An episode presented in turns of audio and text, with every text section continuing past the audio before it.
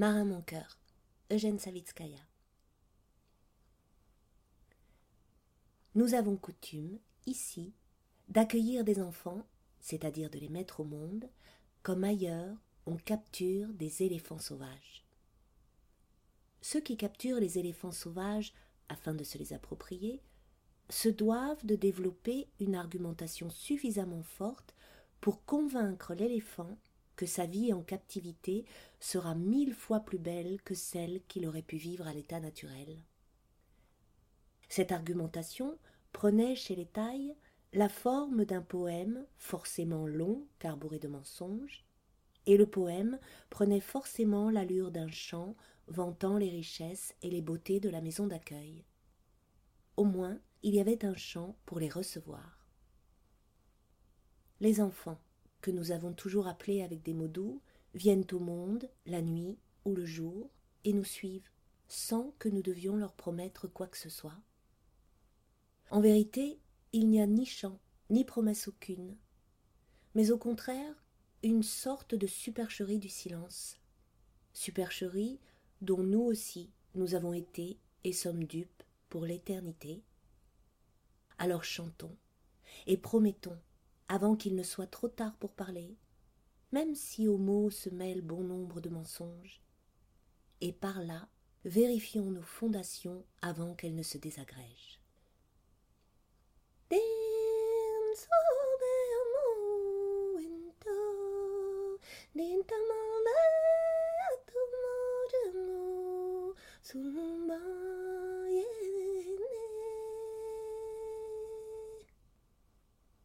D'abord est la mer, dans laquelle le sel est présent comme il est présent dans tes yeux. La mer lointaine et très proche.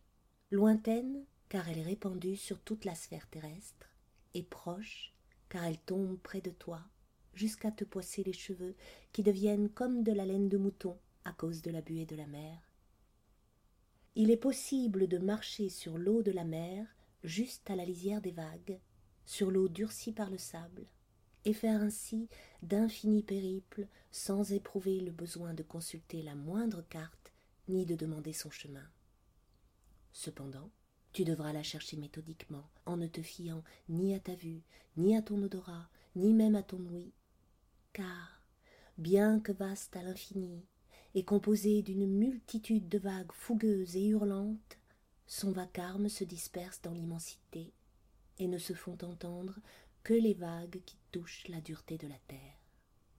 Ainsi, il arrive de rencontrer la mer au détour d'une rue ou derrière une porte et qu'elle sente la luzerne.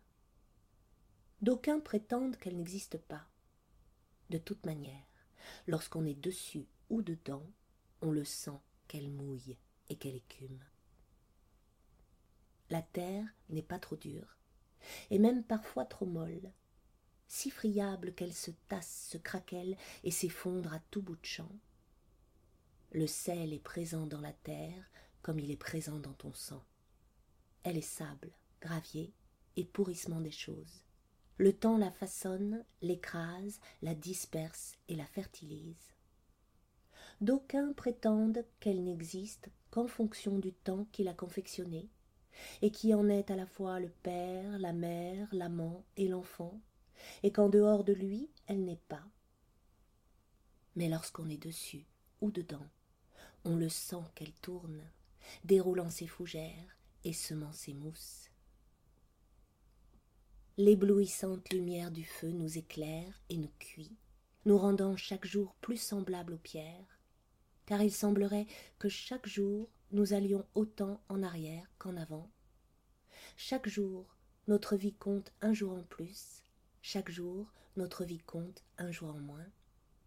Donc, la lumière a le pouvoir d'annuler les êtres vivants autant que d'en éclairer la face et les mouvements, irisant la buée qui sort des bouches ouvertes.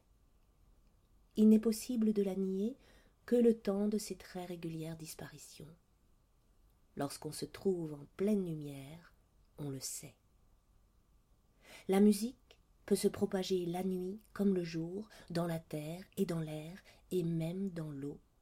Mais la bouche ne peut chanter que dans l'air, et plus tu t'éloignes de la bouche qui chante, et moins tu perçois les sons que l'air disperse. Et lorsque la poussière qui monte de la terre sèche te nuira, il te suffira d'éternuer. C'est l'un des nombreux plaisirs qui ont été octroyés aux mammifères terrestres et marins